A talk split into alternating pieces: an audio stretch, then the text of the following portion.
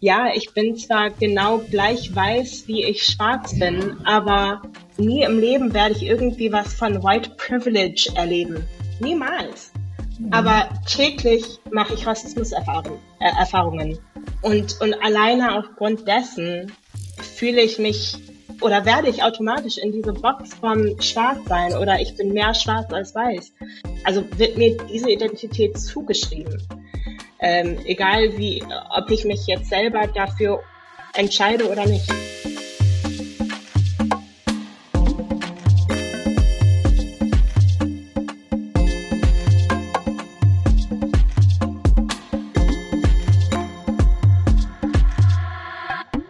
Hallo und herzlich willkommen zu Diaspora Talk Podcast. Wir teilen Perspektiven aus der Diaspora Community. Wir sind Tanja Schäffler und Rafael Sanchez Moreno. Schön, dass ihr heute da seid und zuhört. Heute haben wir zu Gast Jasmin Valkarsel. Ich habe Jasmin im März im Rahmen des diesjährigen Diaspora Summit kennengelernt. Sie hat dabei mit ihrem Fotoapparat die Veranstaltung humorvoll und professionell begleitet. Als die Veranstaltung zu Ende war, hatte ich endlich die Chance, mit ihr ein kurzes Gespräch zu führen. Dabei erzählte sie mir im perfekten Deutsch, dass sie in Südafrika geboren wurde, deutsche und sierra-leonesische Wurzeln hat, in Kapstadt aufwuchs und erst seit wenigen Tagen in Deutschland lebte. Da wusste ich sofort, dass wir Sie als unser Gast im Podcast haben sollten. Denn von solchen Geschichten können wir in der Diaspora Community auch viel lernen. Heute werden wir mit Jasmin über ihre eigene Geschichte sprechen, genauso wie über die aktuellen Projekte mit der Diaspora Community in Deutschland und über ein sehr persönliches Projekt, das sie mit ihrem sogenannten Schwarzsein verbindet. Dankeschön, Jasmin, dass du heute da bist. Herzlich willkommen. Ja, vielen Dank, dass ich dabei sein darf und auch Dankeschön für die tolle Einleitung. Bitte schön. Ich gebe dann an Tanja für ein, unser Kennenlernspiel. Ja, auch von mir nochmal schön, dass du da bist, Jasmin. Unsere ZuhörerInnen kennen es ja schon. Wir haben dir ja auch schon ein bisschen erzählt. Ich gebe dir zwei Optionen. Du entscheidest dich einfach intuitiv aus dem Bauchgefühl heraus. Und du kannst gerne auch hm, ein, zwei Sätze dazu sagen, warum du dich dafür entschieden hast. Mhm. Du brauchst keine Angst haben, ist ganz einfach. Okay, ja, ich bin ready. okay, ich fange an. E-Book oder normales Buch? Normales Buch. Äh, einfach weil ähm, äh, für mich gibt es keine andere Option. Einfach so, ähm, genau, ich würde jedes Mal normales Buch über E-Book wählen, einfach weil ich ähm, dieses äh, Gefühl von den Seiten in meiner Hand brauche und ähm, genau dieses traditionelle Buch vor mir hat einfach ein ein ganz anderes Feeling und gibt mir ein ganz anderes äh, anderen Bezug zu dem, was ich lese. Mhm. Ähm, genau, ja. Liest du gerade ein bestimmtes Buch? Äh, ja, ich lese, ähm, wie heißt es? Half of a Yellow Sun von ähm, Chimamanda. Chimamanda Adichie Ngozi. Genau. Ngozi cool. Adichie. Irgendwie, ich glaube, irgendwie rum ist. genau, ja. Okay. Ähm, Schwarz-Weiß oder bunt? Oh Gott. Äh, hm. Es kommt drauf an, wofür. Aber ich würde mal sagen, bunt. Aber ja, wie gesagt, es kommt ein bisschen drauf an. Ähm, mhm. Auf den Kontext. Okay. Langsam oder schnell? Auch schwierig. Kommt auch ein bisschen auf den Kontext an, aber ich würde einfach mal sagen, äh, hm, langsam. Und dann noch eine letzte Frage. Weltreise oder Weltraumreise? Weltreise. Ja. Möchtest du nicht in den Weltraum fliegen? Ähm, nee, der Weltraum zieht mich doch nicht so ganz an wie die Welt. Ja. ja. Cool. Dankeschön. Und ja, danke. wieder zurück an Raphael. Ich habe die letzte Bonusfrage an dich, Jasmin. Mhm. Das wird bestimmt ganz schwierig sein. Analoge Kamera oder Digitalkamera? Oh Gott. Wenn wir schon mal vom ähm, E-Book ein Buch hatten. Ja. Oh, auch super schwierig. Ähm, also ich habe tatsächlich schon sehr viel mehr mit digital gearbeitet und finde jetzt immer mehr die Liebe zum Analogen. Ähm, aber natürlich hat beides seine Vor- und Nachteile. Ähm, was ich an analog liebe, ist, dass, ähm, dass man nie ganz genau weiß, was rauskommt. Und es ist alles so ein bisschen willkürlich und man hat dadurch auch so ein bisschen mehr ähm, Freiheit, äh, kreativ zu sein und auch sich nicht so ganz festzubeißen ähm, an dem, was man, also an seine Intention. Ähm, und dass man dann so ein bisschen von dem Resultat auch verzaubert werden kann. Genau. Mhm. Dankeschön. Ähm, du bist schon seit zwei Monaten in Berlin. Ja. Ähm, vielleicht auf einer Entdeckungsreise oder auf einer Reise, die dich dann nach Berlin geführt hat. Ähm, normalerweise in dem Podcast erzählen wir ein bisschen den Werdegang von den Personen. Ich habe jetzt nur drei minimale ähm, Impulse gegeben. Ähm, du bist in Südafrika geboren, hast deutsche und sierra-leonesische Wurzeln und bist in Kapstadt aufgewachsen. Was machst du in Deutschland? äh, was mache ich in Deutschland? Das ist ähm, ja eine Frage, die ich mich auch sehr oft stelle.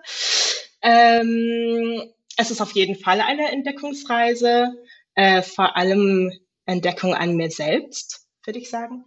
Ähm, aber wie ich dazu kam, herzukommen, ähm, ist ganz, ja, ganz einfach an Covid. Ähm, da ich leider in Südafrika vor anderthalb Jahren meinen ähm, Job, meinen ähm, ja, Vollzeitjob verloren habe. Und ähm, ja, und dann war halt die Frage, was jetzt? Und ähm, mir sagen schon seit Jahren alle, oder beziehungsweise mich fragen schon seit Jahren alle, wenn du einen deutschen Pass hast, was machst du denn noch hier? Und ähm, die Antwort habe ich. Die Antwort hatte ich schon immer. Äh, Südafrika ist meine Heimat. Ähm, ich liebe Südafrika. Ich liebe es auf dem, ich habe schon immer geliebt, auf dem, Süd, äh, auf dem afrikanischen Kontinent zu sein ähm, und unter den Menschen zu leben. Und ähm, ja, von dem her war in Deutschland leben für mich noch nie richtig eine Option. Ähm, aber zu dem Zeitpunkt, wo ich dann meinen Job verloren habe, hatte ich auch ähm, vor einigen Monaten äh, ist meine vorherige Beziehung ähm, auseinandergegangen und beide meine Brüder waren zu dem Zeitpunkt auch schon in Deutschland und ich ähm, ja dachte mir einfach so, ja gut, verlieren kann ich gerade nicht viel. Ähm, von dem her lass mich es doch einfach mal versuchen, ähm, wie es dort läuft mit dem Leben, mit dem Dasein, mit der Arbeit. Ähm, ja, und so habe ich mich auf die Reise begeben. Genau. Ja, total, total mutig, total mutig. ähm, du sagtest, dass aber ähm, du nicht nach Deutschland wolltest. Äh, du hattest aber schon ein paar, im Vorgespräch haben wir es von dir mitgekriegt, ein paar schon deutsche Besuche. Ähm, du hast eine deutsche Mama, die aus Pforzheim kommt, im Süden Deutschland. Ähm, was war dein, dein Gefühl zu Deutschland und warum sagtest du damals ähm, lieber in einer ohne Covid-Welt wärst du vermutlich weiterhin in Südafrika geblieben, wer weiß es. Ja.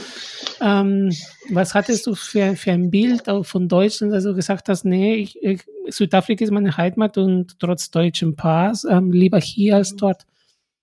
Ja, ähm, also wie, genau wie gesagt, ähm, habe ich tatsächlich schon mehrere Erlebnisse in Deutschland gemacht. Ähm, genau, ja, meine Mama ist deutsch Und ich war schon öfter hier ähm, auf Ferienbesuch und ich habe auch durch die Schule, ähm, ich war in Südafrika auf der deutschen Schule, habe ich auch mal einen kurzen Schüleraustausch nach Hamburg gemacht. Ähm, aber genau, mein Hauptbild kam immer von meinen Familienbesuchen eher in den Süden Deutschlands.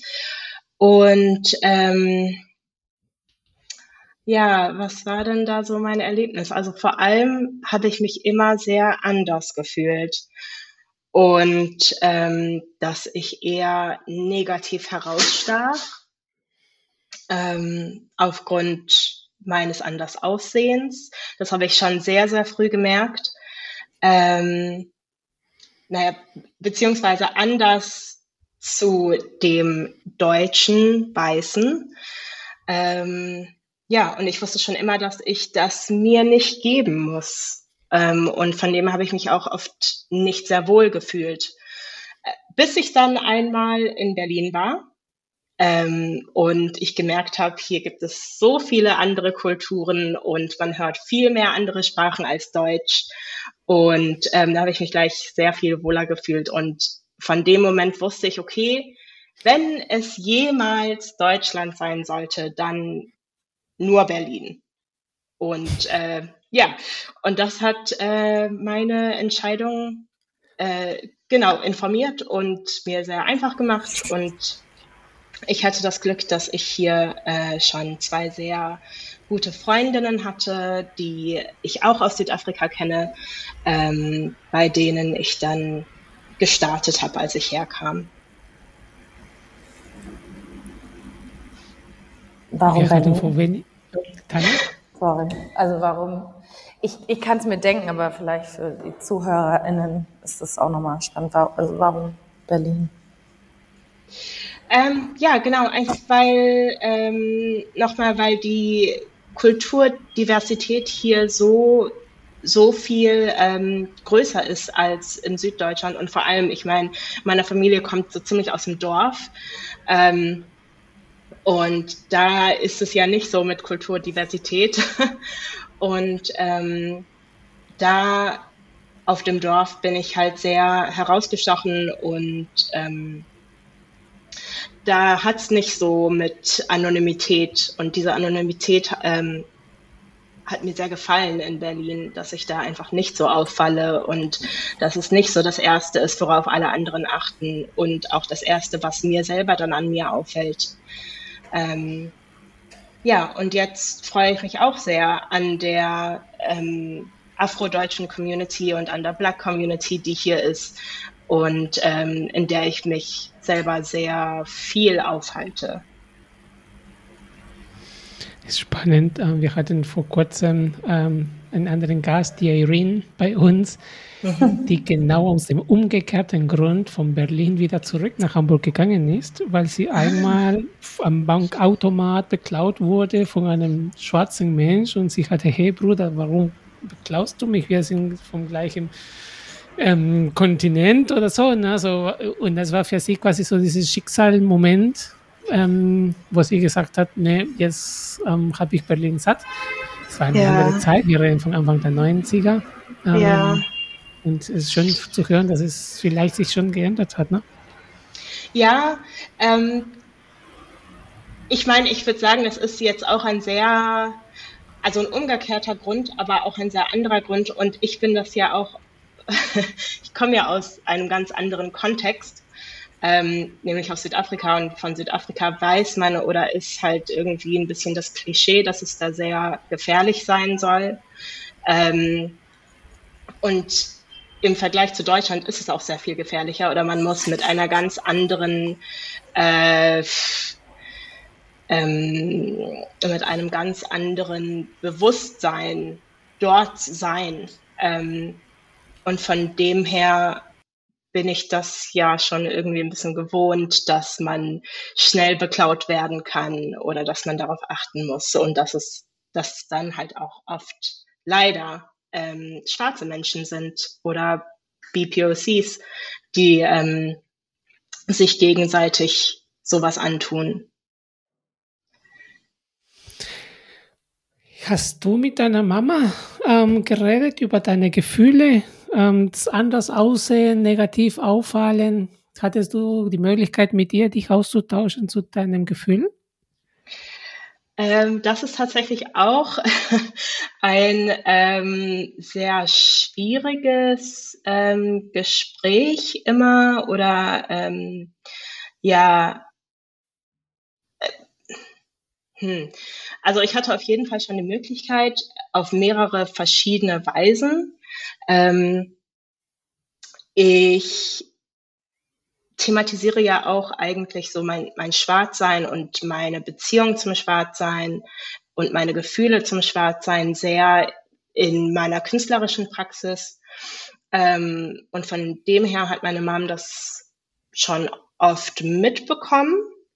Ähm, aber ich finde es tatsächlich sehr schwierig und äh, ich weiß jetzt nicht, ob sie dieses, diesen Podcast jetzt jemals hören wird und was ähm, ja, ich hoffe, sie kann das äh, offen, mit offenen Ohren, offenen Herzen ähm, sich anhören. Ähm, aber genau, diese Gespräche finde ich oft sehr schwierig mit meiner Mom, weil ähm, sie auch von einem kompletten, komplett anderem Kontext und Hintergrund kommt.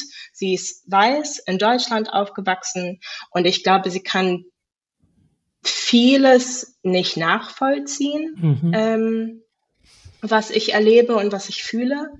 Ähm, und das ist für mich halt sehr schwierig, das irgendwie auch zu akzeptieren, dass es äh, vieles gibt, was, ähm, was sie vielleicht auch nie verstehen wird oder was sie nie verstehen wird. Ähm, aber, aber sie lernt. Und je mehr und je öfter wir diese Gespräche führen, ähm, genau hoffe ich, dass ähm, sie immer offener dessen werden kann und ähm, es ein bisschen besser irgendwie ähm, ja, ich weiß nicht, ob verstehen das richtige Wort ist, ähm, aber das vielleicht akzeptieren, dass mein, mein Erlebnis anders ist als ihrs. Ja. Ähm, hast mich gerade ähm, erinnert an Gespräche von, von, von mir und mit meiner Mutter, dass äh, ich gesagt, ab einem bestimmten Punkt, meine Mutter hat immer gehofft, dass ich nach Peru zurückkomme. Und irgendwann habe ich zu ihr gesagt, Mama, ich komme nicht mehr nach Peru. Na? Und das hatte sie verletzt und sie konnte es überhaupt nicht nachvollziehen, warum ich mit meiner Bildung und mit meinen Fähigkeiten und, und, und ähm, nicht in meine Heimat zurückkehren möchte. Ne? Und es war ein relativ langer Prozess, der immer noch ähm, weitergeht.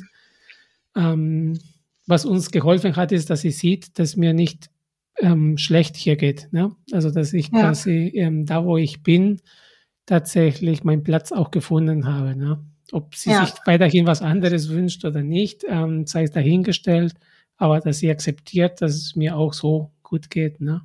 Mhm.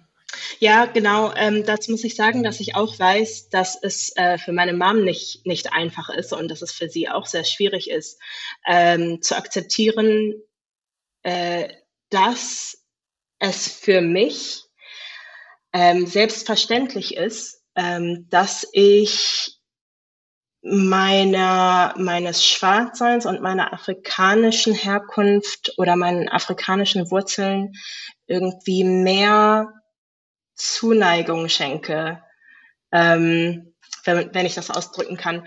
Ähm, und ich glaube, sie ähm, verwechselt das oft mit der Abneigung meiner deutschen Wurzeln. Und mhm.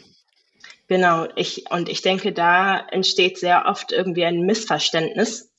Ähm, und sehr schnell entsteht da ein Missverständnis, dass sie dann glaubt, dass ich mich für meine weißen und meine europäischen Wurzeln vielleicht ein bisschen schämen könnte, was nicht stimmt. Ähm, ich glaube, es ist gerade irgendwie, also es, es ist eine Zeit von Black Lives Matter und das ist mir unglaublich wichtig, dass ich ähm, dieser Bewegung beistehe und dass ich da proaktiv bin. Ich äh, habe ja auch ähm, Background wie du, einen weißen und einen schwarzen Elternteil, bin aber in Deutschland aufgewachsen, aber mit einer schwarzen Mutter in einer schwarzen Community eher. Und ähm, ich glaube, es gibt da auf jeden Fall Parallelen, so, aber es ist halt auch immer so individuell. Ähm, glaube ich, die Herausforderung, es geht halt immer um dieses Thema Identität, aber eine Sache, egal ob man sich zu beiden Seiten hingezogen fühlt, ob man sich mit beiden Seiten identifizieren kann oder nur mit einer mehr oder wie auch immer.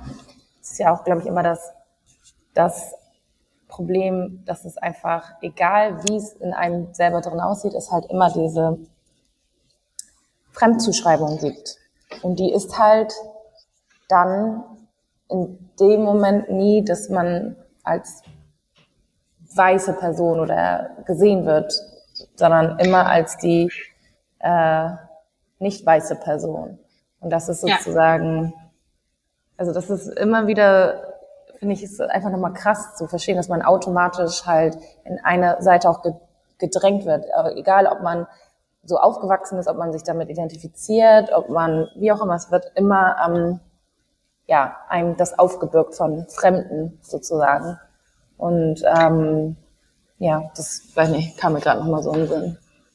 Ja, Genau, genau, das ist auch ständig irgendwie mein innerer Struggle so. Ja, ich bin zwar genau gleich weiß, wie ich schwarz bin, aber nie im Leben werde ich irgendwie was von White Privilege erleben. Niemals. Mhm. Aber täglich mache ich Rassismuserfahrungen. Äh. Ähm, und, und alleine aufgrund dessen fühle ich mich oder werde ich automatisch in diese Box vom Schwarz sein oder ich bin mehr schwarz als weiß. Ähm, also wird mir diese Identität zugeschrieben. Ähm, egal wie, ob ich mich jetzt selber dafür entscheide oder nicht. Und es ist ja auch so, dass ich in einem komplett deutschen, also ich würde jetzt nicht sagen komplett deutschen Haushalt aufgewachsen bin, aber ich bin in einem sehr privilegierten Haushalt, ähm, deutschsprachig, äh, mit deutschen, also wir haben deutsche kulturelle Feste gefeiert, wir haben, wie gesagt, ich bin ja sehr privilegiert aufgewachsen, anstatt äh, oder wenn ich jetzt gucke, wie die Kinder oder wie mein Vater aufgewachsen ist in Sierra Leone ganz anders. Und auch, ich meine, Kapstadt selber ist sehr, ich meine, ja, Südafrika ist auch sehr divers. Ähm, aber ich bin dort in der, ja, Mittelklasse aufgewachsen. Ich bin auf eine deutsche Schule gegangen. Ich weiß sehr viel mehr über meine, meine deutschen Wurzeln und über meine deutsche Kultur als über meine afrikanische Kultur. Und trotzdem kann ich mich eigentlich nur mehr schwarz fühlen. Ähm, ja, auch wenn mir dieser, dieses Hintergrundwissen total fehlt und dieses Grundwissen und äh, dieses afrikanische Grounding, ähm, was meine, meine eigene Identität angeht. Finde ich super spannend, ähm, weil du hättest dich auch entscheiden können für dein Nicht-Schwarz-Sein. Na? Wenn, wenn du sagst, na, äh, deutsche Schule, deutsche Kultur näher an, an dich durch die ganze Schule, also ich habe auch eine deutsche Schule besucht, ähm, es ist, ähm, das, das sind schon prägende Erlebnisse, in einer deutschen Schule zu sein. Also du, du bist in dieser deutschen Welt unterwegs. Ne? Also was ich an mhm. deutschen, wie du das erzählst, ne, an deutschen Geschichte gelernt habe und nicht an peruanischen Geschichte, ähm, wo ich immer wieder gesagt habe an den Lehrern, habe ich immer wieder Ärger mit den Lehrern gekriegt, wo ich gesagt habe, und du bleibst die peruanische Geschichte. Und dann habe ich ja. gesagt, du bist in einer deutschen Schule, ähm, du lernst einfach die deutsche Geschichte. Ne? Ja. Zum fünften Mal Zweiten Weltkrieg. Ne? Ja, ständig. Ähm, und dann kannst du dich schon hin, stellen und sagen, äh, du entscheidest dich für die andere Seite, ne? wäre auch eine Möglichkeit für dich gewesen, insbesondere weil du, weil du auch ähm, in diesem ganzen privilegierten Umgebung ähm, aufgewachsen bist. Finde ich super spannend. Ja, ähm, natürlich hätte ich auch für die deutsche Seite entscheiden können. Ähm, und genau wie du sagst, ich meine, dieses ganze Erlebnis von einer deutschen Schule und auch überhaupt nichts über südafrikanische oder überhaupt afrikanische Geschichte zu lernen und immer nur deutsche Texte lesen, also beziehungsweise auch Texte, die nur von deutschen Schriftstellern sind oder aus dem deutschen Kontext kommen. Ähm, aber ich wüsste halt überhaupt nicht ähm, mit meinem Aussehen oder so, wie ich mich von Natur aus repräsentiere, wie ich mich für die deutsche Seite entscheiden hätte können oder wie das aussehen würde oder wofür ich genau, wofür genau würde ich kämpfen. Ähm, ich weiß es nicht. Mhm. Ähm, und wofür kämpfst du jetzt in Berlin und in der Cultural Diversity der afrodeutsche Kultur dort? Erzählst uns so deinen Projekt. Wofür kämpfe ich? Hm. Ja, äh, also wie gesagt, ist mir das ganze Thema Black Lives Matter sehr wichtig und überhaupt mich in den verschiedenen ähm, Communities aufzuhalten, die irgendwie genau afrodeutsch sind, diasporisch in allen Hinsichten. Ähm, also alles, was nicht europäisch ist ähm, oder direkt deutsch, europäisch.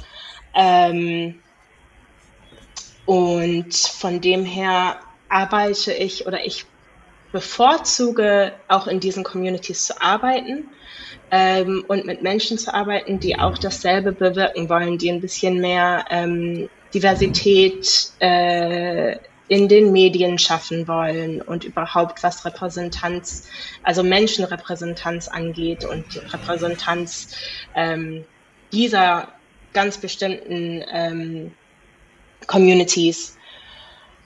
Ja, das, das bewegt mich hauptsächlich auch in der Arbeit und mit solchen Leuten arbeite ich immer zuerst am liebsten. Ähm, du hast gerade Black Lives Matter gesagt und ähm, ich, also ich glaube, ich habe da zwei Fragen zu, aber die erste, du hast ja selber, ähm, bist ja in Südafrika aufgewachsen. Ähm, ich, ich fand bei der Black Lives Matter Bewegung, die sehr wichtig ist für Deutschland definitiv auch, aber ich fand sie sehr amerikanisch, sehr, ähm, also importiert. ich weiß, du, sehr importiert, sehr auf das, was in, in Amerika halt passiert. Wir haben diese Probleme auch in Deutschland vielleicht. Wir haben auch Probleme mit der Gewalt, mit Polizeigewalt, nicht in der Quantität wie in Amerika, aber wir haben sie auch auf jeden Fall auch. Aber ähm, die Identität von schwarzen Menschen ist ja in Amerika auch nochmal anders. Es sind Menschen, die da über Generationen leben und sich auch als Amerikaner sehen. In Deutschland gibt es eine afrodeutsche Community, aber es gibt eine sehr viel größere äh, Community an Menschen, die aus Afrika gerade neu hergekommen sind. Und da hat sich für mich irgendwann im Laufe der Zeit vor allem die Gespräche, äh, die habe ich festgestellt, okay, das gibt nochmal einen Unterschied zwischen Black Lives Matter und African Lives Matter. Hast du da für dich auch irgendwie ähm, solche Gedankengänge mal gehabt oder ähm, siehst du das auch so, dass es da einen Unterschied gibt oder ist das für dich das mhm. trotzdem gleich? Und das ist wahrscheinlich für mich auch nochmal spannend. Du bist ja auch neu, gerade erst in Deutschland angekommen und ähm, hast aber vorher auch in, in, in Afrika oder auf dem afrikanischen Kontinent gelebt. Also das würde mich einfach mal ja. aus deiner Perspektive interessieren. Ja, äh, ich glaube, du hast total recht. Ähm, dass sich die Black Lives Matter äh, Movement sehr auf das bezieht, was in Amerika ähm, passiert. Aber ich glaube, dass diese Bewegung, also ich weiß nicht, wie es für alle anderen ist, ich kann nur für mich selbst sprechen. Hm. Aber für mich heißt es so viel mehr als irgendwie Gewalt oder körperliche Gewalt von der Polizei an schwarzen Menschen. Ähm, es heißt auch einfach äh, Akzeptanz, dass schwarze Menschen dieselben Rechte haben auf, auf das Leben, aber auch aufs Wohnen und aufs Dasein und überhaupt auf äh, Arbeit und ähm, ich weiß nicht, ob ich schon Repräsentanz gesagt habe, äh, mhm. aber genau, dass wir, dass wir dieselben Rechte haben, dass wir gleichstellig sind, dass wir ähm, ja, also es, es heißt für mich mehr als nur Gewalt an schwarze Menschen oder ähm, die ganzen Todesfälle, die unfairen Todesfälle an schwarzen Menschen. Ähm, und ja, ich, ich bin ja, ich bin zwar neu, ganz schön neu in Deutschland, aber ich war tatsächlich, als ich letztes Jahr ein paar Monate lang hier war, war die Black Lives Matter Movement oder der, ähm, der Protest, äh, die Demo, die Black Lives Matter Demo war so irgendwie am ersten Wochenende, als ich hier ankam und da bin ich auch hingegangen und habe mich engagiert und habe meine Kamera auch mitgenommen. Ähm, und ja, also ich, ich glaube, wenn man, wenn man Teil dieser Bewegung ist, dann steht man für mehr, egal wo man ist. Oder sollte man auf jeden Fall. Das ist so meine Meinung. Mhm. Ja. Aber ich glaube, so im Großen und Ganzen, so wie es dargestellt wird, ähm, ist es doch noch sehr, ähm, hat es noch sehr viel von dem amerikanischen äh, Polizeigewalt äh, und so. Ja, hast recht. Ich glaube, ja, also ähm, ja, also ich glaube, ähm, wir brauchen das als, als Vor Wegvorbereiter, wie auch immer. In Deutschland gibt es ist halt die ähm, Diskussion einfach ganz an einem ganz anderen Punkt. Ja. Ich glaube, mir persönlich war es einfach nochmal, oder für mich ist interessant, äh, ich glaube, die Welt hat aufgeschrien, als etwas in Amerika passiert ist. Und ähm, gerade in Afrika passieren halt, und ich lebe jetzt hier auf diesem Kontinent zum ersten Mal sozusagen richtig, ich war vorher nur zu Besuch, aber jetzt lebe ich hier und sehe halt auch Ungerecht und Gewalt, das hier passiert. Und darüber wird nicht geredet. Und man, man möchte meinen, es ist die gleiche Hautfarbe, aber auch da gibt es dann auch mhm. nochmal Unterschiede in der Herkunft. Das ist sozusagen ein bisschen ja. meine Beobachtung hatte sozusagen, ähm, wollte dazu deine Ansicht, weil du ja auch in Südafrika gelebt hast, so über, es wird immer wieder darüber gesprochen, ja, es ist gefährlich in Südafrika, aber trotzdem steht keiner dann auf und ähm, eine ganze Weltbewegung. Ja. So, und das war so ja. ein bisschen, glaube ich, auch meins. Ähm, aber klar, insgesamt ist es, ähm, ganz wichtig, dass das überhaupt ein Anfang, glaube ich, auch ja, ja, da ist, überhaupt über diese Dinge zu reden und dass da ein Raum dafür ist und ähm, dass wir das dann natürlich weiterentwickeln und auch auf die einzelnen, glaube ich, äh, also das einfach nochmal runterbrechen und auch kritischer hinschauen. Ich meine, Black Lives Matter Movement war ja jetzt gerade auch sehr in, in der Kritik, weil die ähm, Founder in Amerika leider auch nicht so transparent mit den Geldern umgehen und mhm. merkwürdige Sachen. Also das, ist, das tut mir in der Seele weh, so sowas zu hören oder zu lesen. Aber ja, ja. Ähm, ja. Ja, äh, ich, ich denke, was du sagst, dass wir irgendwie einen Anhaltspunkt brauchen und dass die Black Lives Matter Movement, die aus Amerika entstanden ist und aus den Sachen, die dort passieren, ähm, genau, ist so ein bisschen so der Wegweiser und das woran sich der Rest der Welt so ein bisschen festhält und ähm, dem so ein bisschen folgt. Aber du hast auch total recht, dass so viel auf dem afrikanischen Kontinent passiert, ähm, wo es noch lange nicht so einen großen Aufschrei gibt. Und dass, wenn es überhaupt einen Aufschrei gibt, der noch lange nicht Europa oder Amerika erreicht. Ähm, ich weiß auch gar nicht, ob, ähm, ich weiß gar nicht, wann genau das war. Ich glaube, vor drei oder vier Jahren ähm, war in Südafrika, in Kapstadt, ein Fall, wo ein, eine junge Frau ermordet wurde, ähm, vergewaltigt und ermordet wurde. Und aus seitdem kam eine sehr große Movement in Südafrika, die ähm, Gender-Based Violence ansprach. Ähm, das Mädchen hieß Uyinene. Ähm, und ja, ich, wie gesagt, ich weiß gar nicht, ob, ob das überhaupt Deutschland erreicht hat und ob man hier davon weiß. Ähm, und seitdem ist diese ähm, Stop Gender-Based Violence Movement in Südafrika sehr groß. Aber ob das in der Welt irgendwas bewegt hat, weiß ich nicht. Und ähm, in Südafrika werden ja unheimlich viele, also schockierend viele Frauen vergewaltigt und ermordet täglich. Ähm, und ja, aber so einen großen, so ein großes Trara wird daraus nicht gemacht. Hm. Ich, ich, ich frage mich die ganze Zeit, ob das eine Frage der Perspektive oder eine Frage der Macht oder eine Frage der ähm, Zugehörigkeitsgefühl oder von den Medien, wie auch immer. Ne? Ähm, mhm. Südamerika ist genau das Gleiche. Ne? Also es wird dann ähm, Frauen ähm, in Bussen verbrannt und da gibt es eine lokale Bewegung, die dagegen ist. Ähm, kommt in Deutschland ähm, überhaupt nicht an oder in den Rest der Welt. Also jetzt in Deutschland ist das nur ein Beispiel. Ne? In der Rest der Welt kommt gar, gar nichts an von diesen lokalen Bewegungen.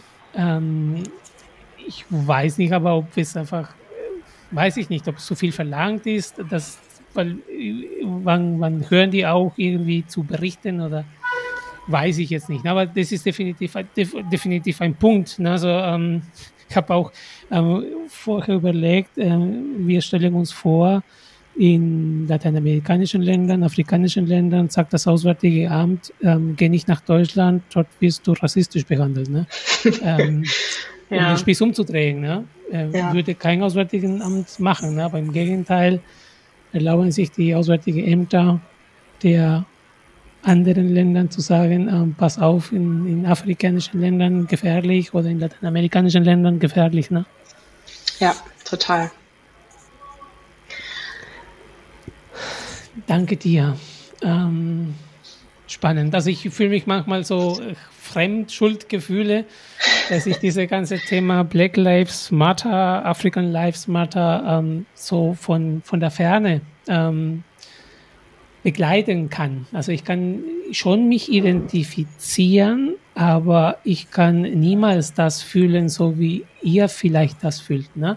Und so ein bisschen die, die Thematik von Anfang von, von dir und von deiner Mama zu kommen, ähm, wenn du das selber nicht erlebst ne? und, und das täglich fühlst, ähm, sich da hineinzuversetzen, ist immer schwierig. Ja, Ähm, Jasmin, du, du hast auch im Vorgespräch uns erzählt von einem persönlichen Projekt, in dem du gerade arbeitest, längerfristig. Ähm, möchtest du uns darüber berichten? Was ist das für ein Projekt, in dem du arbeitest? Ähm, ja, kann ich gerne machen. Ähm, also ein bisschen Background, wie es dazu kam. Ähm, also ich habe ja eigentlich äh, freie Kunst studiert und dann mich dort, also während dem Studium auf Fotografie spezialisiert. Ähm, und schon während meines Studiums habe ich sehr viel über äh, mein eigenes Schwarzsein ähm, gesprochen oder das in, durch meine Kunst thematisiert. Also genau das Schwarzsein, meine kulturellen Hintergründe, ähm, mein äh, kleines, mein, meine Krise zu meiner Identität, also meine Identity Crisis, die ich so ein bisschen erlebe und ähm, die ich für mich ständig persönlich verarbeiten muss. Ähm, und dann nach meinem Studium bin ich in eine viel kommerziellere ähm, Seite der Fotografie gerutscht und habe viel mehr Fashion fotografiert und ähm, jetzt in Berlin fotografiere ich hauptsächlich ähm, Events. Aber genau, seitdem ich mehr kommerzielles mache, fehlt mir so ein bisschen dieses Künstlerische, indem ich so ein bisschen so mein eigenes persönliches ähm, verarbeite und thematisiere. Und ich wusste schon immer, dass ich irgendwas mit ähm, irgendwas Konkreteres machen will, fotografieren will, abbilden will, was mehr mit meinem Vater direkt zu tun hat und ähm, meiner Beziehung zu seiner direkten Kultur, also das äh, Sierra Leonische oder beziehungsweise dann auch erweitert das Afrikanische, ähm, aber auch zu ähm, afrikanischer Maskulinität oder afrikanischen Männern und meine Beziehung dazu. Und ähm, ja, ich weiß gar nicht, es ist so ein, so ein großes Thema ähm, und ich habe das selber noch gar nicht so richtig. Ich habe das Gefühl, das ist noch viel, viel tiefer, als wo ich jetzt noch gerade in dem Projekt bin. Ähm, ja, äh, mein Papa ist auch leider vor ein paar Jahren verstorben, ähm, was das Projekt nochmal so ein bisschen äh, tiefer und bedeutungsvoller für mich macht einfach, dass ich auch so ein bisschen versuche, so diese, diese Seite von mir und diese Seite von ihm ein bisschen zu erkunden, aber auch in seiner Abwesenheit. Ähm, ja, genau. Ich, ja, gibt es dazu noch irgendwie konkretere Fragen oder soll ich einfach generell dazu weiter sprechen? Ähm, gerne, gerne weiter. Ähm, ja, gut. Also in dem Projekt ähm, davon wissen auch noch relativ wenige Leute. Das ist jetzt so das erste Mal, dass ich so öffentlich darüber spreche. Ähm, oder überhaupt, also ich habe noch dazu überhaupt keine Bilder veröffentlicht oder gezeigt. Ähm, aber genau, für dieses Projekt bilde ich hauptsächlich ähm, Männer ab, schwarze Männer mit afrikanischen afrikanischen Wurzeln oder afrikanischer Herkunft aus, aus verschiedenen Ländern und kulturellen ähm, Hintergründen, ähm, die alle so ein bisschen meinen Vater verkörpern sollen oder repräsentieren sollen. Und ähm, ich suche mir dafür diese, diese Menschen auch sehr spezifisch aus und habe mit denen auch oft eine, eine ähm, freundschaftliche, persönliche Beziehung. Ähm, und ja, es ist so ein bisschen eine Entdeckungsreise für mich, ähm, in der ich so mit jedem Bild mehr über mich selber erfahre und dann auch nochmal Neues ähm, in meine eigene Arbeit reininterpretiere, woran ich vorher vielleicht noch gar nicht gedacht habe. Ähm, zum Beispiel, ich fühle mich auch sehr zu ähm, Meereswasser hingezogen und das ähm, spielt auch eine Riesenrolle in den Bildern, die ich für dieses Projekt mache. Und ähm, was auch eine unglaublich große Rolle spielt, ist die ähm, Natur oder die Umgebung, ähm, die die Landscapes, in die ich dann meine Models reinstelle oder setze oder in denen ich die ähm, abbilde.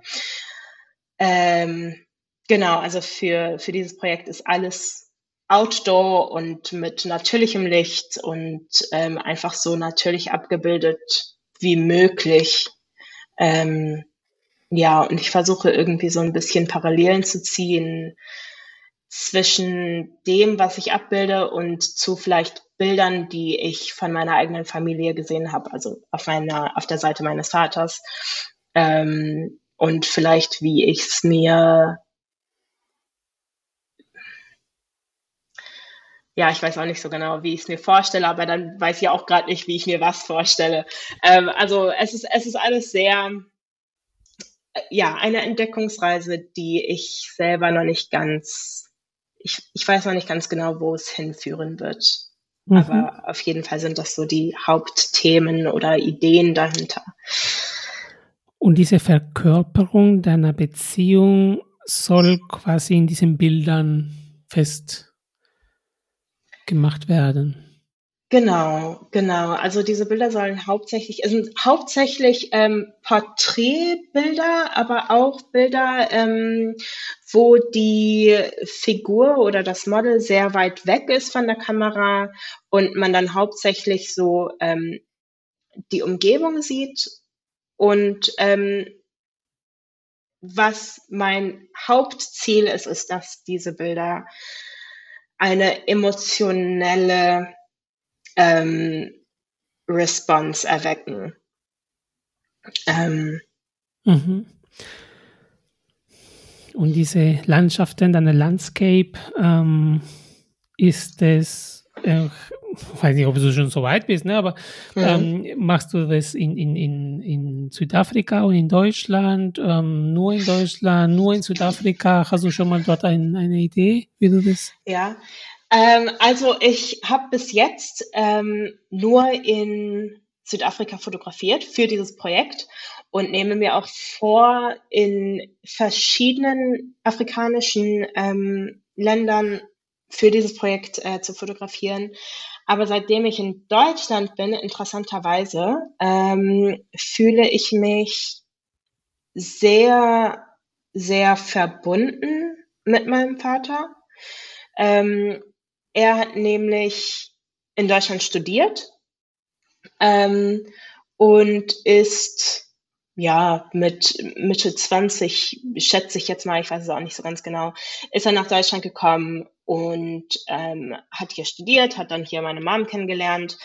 Ähm, aber ich denke so am Anfang, als ich letztes Jahr das erste Mal so ähm, ein paar Monate hier gewohnt habe, und es so das erste Mal war, dass ich wirklich so meine Heimat verlassen habe, äh, um nach Deutschland zu kommen, da hat es schon was sehr Unerwartetes mit mir gemacht, ähm, wo ich meinen Vater zum allerersten Mal so richtig, richtig vermisst habe und auch äh, viel mehr als sonst gespürt habe.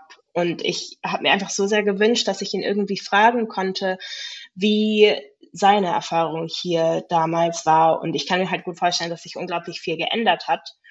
Ähm, aber mir hat das so gefehlt, einfach irgendwie eine andere Ansprechperson zu haben, die mir persönlich ähm, nah war oder nah ist, ähm, die auch schwarz ist, die ein direkter Elternteil ist ähm, und auch direkt vom afrikanischen Kontinent herkam. Ähm, und, und aus dem heraus, also dieses Gefühl, dieses, diese emotionelle, ähm, ja, die, dieses, diese emotionelle Erfahrung, die ich dadurch gemacht habe, hat mich äh, dann auch irgendwie dazu inspiriert, oder bewegt zu dem Gedanken, dass ich vielleicht auch hier in der deutschen Landschaft ähm, fotografieren sollte, weil das ja natürlich auch zu meiner Geschichte gehört. Ähm, aber dann auch wieder ganz anders. Das bringt dann wieder einen total anderen Konflikt äh, ins Spiel und einen Konflikt, den ich innerlich auch so so krass spüre. Ähm, dieses äh, totale ähm, ja, äh, ähm, opposite vom schwarz-afrikanisch sein, aber in Deutschland sein und deutsch sein ähm, und, und wie das zusammen existieren kann. Sehr tief, wow. Ähm. ist auch so, es ist so krass viel, dass ja. ich selber gar nicht, äh, gar nicht weiß, wohin mit den Gedanken und wie und was und wohin damit? Es ist, glaube ich, auch, ähm, also dieses Gefühl, also erstens danke, danke für diesen Einblick in, in, in diesem wundervollen Projekt, in dieser wundervollen Projektidee oder in dem wundervollen Projekt.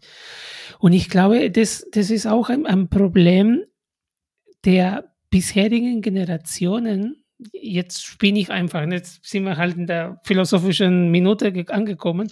Mhm. Ähm, weil, so wie du das mit deiner Mutter am Anfang sagtest, Schwarzsein, diese Zuneigung schenken an das Schwarzsein, ähm, kann bei dem anderen das Gefühl verursachen, dass es eine Abneigung deutscher Wurzeln bedeutet, mhm. was aber überhaupt nicht so sein muss. Ja. Na, also wir haben bisher nicht richtig gelernt, dass wir quasi schwarz sein und deutsche Wurzeln haben können und das mhm. alles normal ist. Na, und das, ähm, ich glaube, das wird tatsächlich die Arbeit dieser und die nächsten Generationen zu sein, diese ähm, Grenzen, mit denen wir seit Jahrhunderten konfrontiert sind, die gibt es nicht mehr. Mhm. Na, das ist alles Quatsch. Ähm, zu sagen, du gehörst hier und nicht dort. Nein, ich gehöre da, wo ich gehören möchte. Also da, wo ich mich gehörig fühle, da bin ich einfach dort.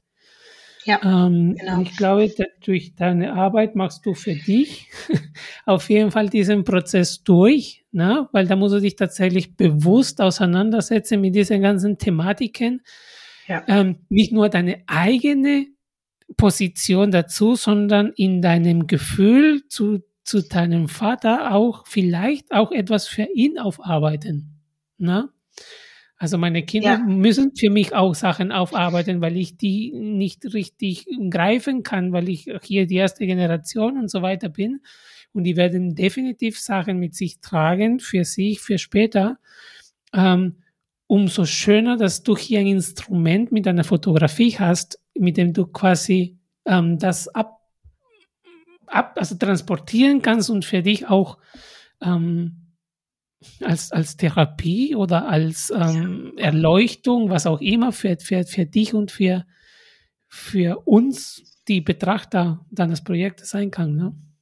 Ja, genau. Also es ist auf jeden Fall äh, eine Therapie und eine Auseinandersetzung und die Fotografie und ähm, das Künstlerische hilft mir dabei unglaublich, das irgendwie zu verarbeiten und ähm, bildlich darzustellen ähm, und mich daran irgendwie ein bisschen festhalten zu können. Genau, also ähm, Raphael, als du meintest, dass äh, deine Kinder oder die nächsten Generationen das eventuell auch ähm, für die ersten Generationen aufarbeiten müssen ähm, und eventuell auch der älteren Gener Generation eine Stimme dafür leihen müssen, ähm, das spüre ich auch extrem und ähm, kann dem eigentlich nur recht geben, weil ich weiß, dass ähm, mein Vater über seine, seine Erfahrungen in Deutschland oder als schwarzer Mensch unter Weißen nie richtig gesprochen hat. Ähm, und es war auch nie ein Thema, was bei uns äh, besprochen wurde. Ähm, aber ich wusste immer, als ich diese Sachen durch meine Kunst thematisiert habe und ich meinen Papa dann beobachtet habe, wenn er sich meine Kunst angeguckt hat, ich wusste immer ganz genau, dass er ganz genau wusste, was ich meine. Ähm, und dass er dem auch beistand und Recht gab. Aber trotzdem gab es dann nie richtig einen Austausch oder einen verbalen Austausch. Aber ich wusste, dass er es wusste. Ähm, und das, und das fand ich immer so schön und das hat mich auch so, hat mir das Gefühl von Verbundenheit gegeben zu meinem Papa und auch dann wiederum zu meinem vererbten Staatsein und meiner afrikanischen Herkunft und meinen afrikanischen Wurzeln, ähm, dass ich einfach wusste, dass dieses Erlebnis, ähm, dass ich das mit ihm teile. Ich habe ähm, ich wollte zu dem gleichen Punkt nämlich auch was sagen. Mhm. ähm, ich glaube, ich hatte das auch vor einigen Jahren ähm, mit einer Freundin ganz stark, dass wir ähm, festgestellt haben, dass die Geschichten unserer Elterngeneration, die nach Deutschland eingewandert ist, die werden nirgendwo erzählt. Und ähm, meine Mutter zum Beispiel hat mir auch nicht wirklich erzählt, wie sie nach Deutschland gekommen ist, warum. Ich habe das dann irgendwann ähm, und ich weiß nicht, ob das was, was Kulturelles ist vielleicht auch oder ob das was Persönliches ist.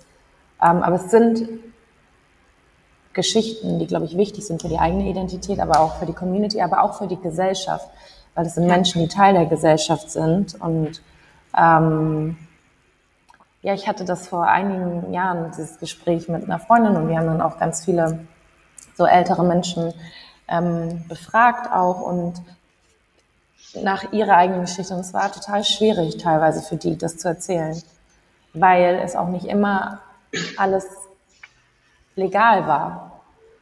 Und ja. auch Sorge und Ängste da waren teilweise. Ähm, okay, hat das noch Konsequenzen? Es ging sogar so weit, dass ich ähm, dann mit einem Anwalt gesprochen habe. Ähm, und gerade letzte Woche wieder erst ein Gespräch mit einem Bekannten gehabt, der genau das gleiche Thema aufgebracht hat. Und ich finde es spannend, dass du auch das erzählst, so dass ähm, und Raphael jetzt auch so. Es ist wichtig, glaube ich, dass wir diese Geschichten sammeln und auch erzählen, weil das ist auch Teil von Deutschland, von deutscher Geschichte und deutscher Gegenwart mhm. und von deutscher Zukunft irgendwie. Ja. Und ähm, ja, ich finde ich finde das sehr spannend und ich würde mich sehr freuen, wenn, wenn wir mehr von diesen Geschichten äh, zu hören bekommen, einfach, so individuell wie sie auch sind. Ich glaube, dass es ganz viel Gemeinsamkeiten trotzdem auch gibt in den Geschichten. Und ich glaube, das ist ein wichtiger Teil auch für ja, Antidiskriminierungsarbeit auch ist, weil mhm. wenn wir die Menschen verstehen, woher sie kommen, warum sie gewisse Entscheidungen auch treffen, warum jemand seine Heimat verlässt, vielleicht haben wir dann auch mehr Empathie und können das vielleicht auch besser nachvollziehen und sie besser empfangen. Ich denke, das ist ein sehr wichtiger Beitrag fürs, fürs Miteinandersein in, in der Gesellschaft. Ich finde es sehr mutig von dir, dass du da auch dein, also so persönlich damit umgehst und das auch so teilst. Dankeschön. Ja, also genau dazu muss ich sagen, es ist, es ist nicht immer einfach, aber genau wie du sagst, diese Geschichten ähm, machen unsere Community und die Gesellschaft aus. Und ähm, und genau wie du sagst, so individuell wie die Geschichten auch sind, sind da doch sehr oft ähm, Parallelen. Und ich glaube, genau, genau das ist, ist, was uns zu einer Community macht und zu einer Gesellschaft macht, ist, dass da doch viel mehr Gemeinschaften sind als, ähm, als individuelle äh, Verschiedenheiten. Und dass man, und dass man sich aufgrund dessen einfach verstehen kann und zueinander Bezug hat. Punkt. ähm, wir kommen sowieso dem Ende entgegen, aber ich möchte tatsächlich den Raum hier offen lassen für diese ganzen wunderschönen ähm, Gedanken, die du mit uns heute geteilt hast, Jasmin. Ähm, an die ganzen ZuhörerInnen, die diese Folge sich anhören wie können wir dich erreichen? Wie kommen in Kontakt mit dir? Wie können wir weiter deine Projekte begleiten? Ähm, also, wie kann man mich erreichen? Also hauptsächlich denke ich, ist es am leichtesten heutzutage über Instagram. Ähm, da bin ich zu erreichen persönlich unter Jasmin-Valkassel. Ähm, und mein meine künstlerische, fotografische Betätigung unter Jasmin Valkassel unterstrich Photography. Ähm, genau, ja, so kann man mich am besten erreichen und das verfolgen, was ich so mache. Deine ich habe gerade äh, den Follow-Knopf gedrückt. Hab schon, hab schon getaggt eben gerade. Sehr gut. Ähm, Jasmin, vielen lieben Dank für deine Zeit sehr persönliches Gespräch. Vielen lieben Dank für diese intime Atmosphäre, die du geschaffen hast, für den Einblick in dein, in dein persönlichen Leben. Ähm, ich wünsche dir alles Gute für dein persönliches Projekt, für dein Ankommen weiterhin in Berlin, in Deutschland. Ähm, wir bleiben definitiv in Kontakt. Ähm, ich weiß, wenn Sehr ich antworten soll, wenn ich eine Fotografin brauche für Auf ein Event. Auf jeden Fall, auf jeden Fall. Ähm, ja, und euch auch ganz, ganz lieben Dank, dass ich dabei sein durfte und ähm, dass ihr es mir so einfach gemacht habt, ähm, mich hier so persönlich ausdrücken zu dürfen. Ähm, genau, also immer sehr gerne wieder und wie gesagt, das ist, ich finde es sehr wichtig, diese Gespräche auch im öffentlichen Raum zu, ähm, zu führen. Danke dir. Danke und bis zum nächsten Mal. Bis zum nächsten Mal. Dankeschön.